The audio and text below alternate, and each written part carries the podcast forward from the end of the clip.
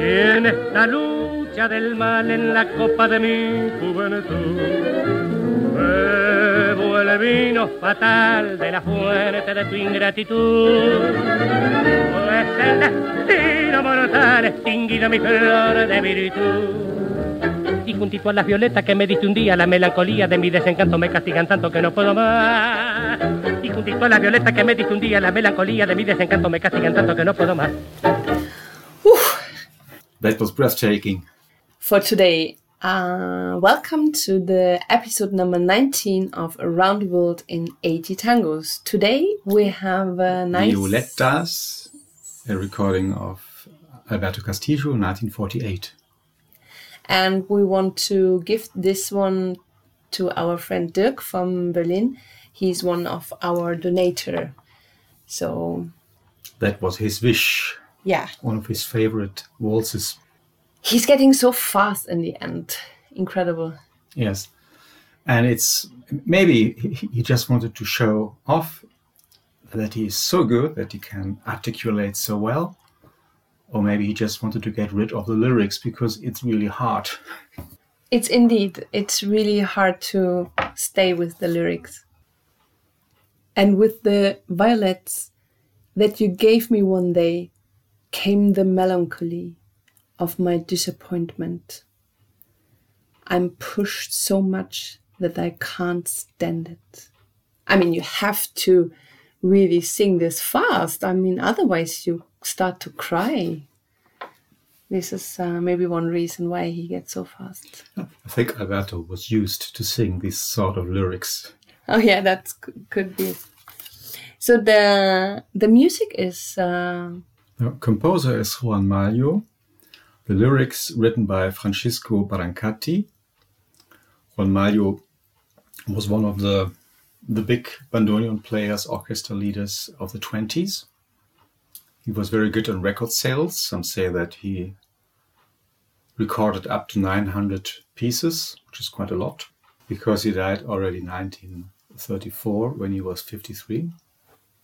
Quite young as well. Yes. He wrote this piece in 1930. In the same year, we recorded it.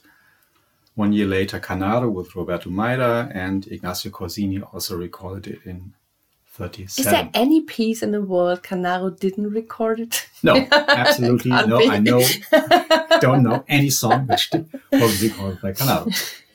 So, and he has a nickname. Yeah, his nickname was Pacho. And uh, this came when he was a little boy, when he was four or five years. He tried out the bandoneon of his father, and his father was a bit amused and he patted his head and said, pazzo, which is Italian for little idiot, which was full of love because he was um, appreciating that uh, this little boy would try the bandoneon. And later this came to the friends of uh, Juancito, and uh, they couldn't pronounce it properly. And in Pacho. Pacho. Later, the people would go to the record store, and instead of asking for the new recording of Don Juan Maglio, they would ask, "Give me a Pacho." It doesn't matter which one, just yeah. the newest that you have. Castillo. We had already Castillo uh, when we were talking about uh, Tanturi, but now an extra for Castillo. Yes, Castillo left Tanturi in 43 after they had their big success, and then Castillo wanted to have his own show, his own orchestra. And in 48, he was playing with Enrique Alessio, a bandoneon player. It was a big orchestra for bandoneons, for violins, bass, piano. And Tanturi said to him, You will starve to death if you leave me. But he didn't. He didn't. And both Castillo did very well as a soloist, and Tanturi with a new singer, Enrique Campos, did very well. We will come to this combination in another episode. Yeah. Those violets that you placed tenderly and with love yesterday. I keep us a symbol of love that my eyes have already seen to pass. In the murky haze of deep pain. They will tell me, perhaps, in their cold language, with a lot of empathies, that I hope in vain that it will return the bird of love who knew to give a jubilant word to my heart. Oh dear. That that's that I mean, how can you have this lyric with this fast, happy, funny words? I mean, I, I don't get this Argentinian.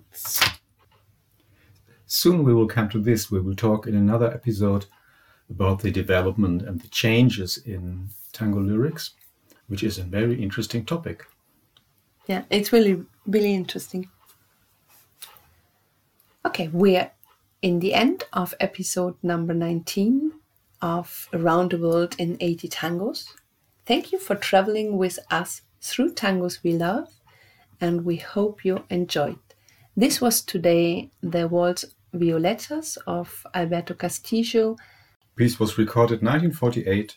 The music was from Juan Maglio, the lyrics Francisco Brancatti.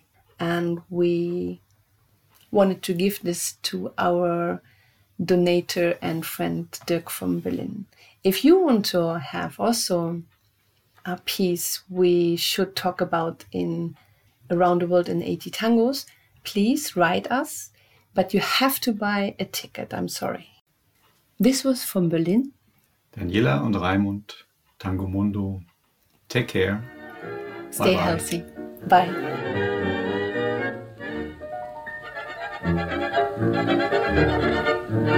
Thank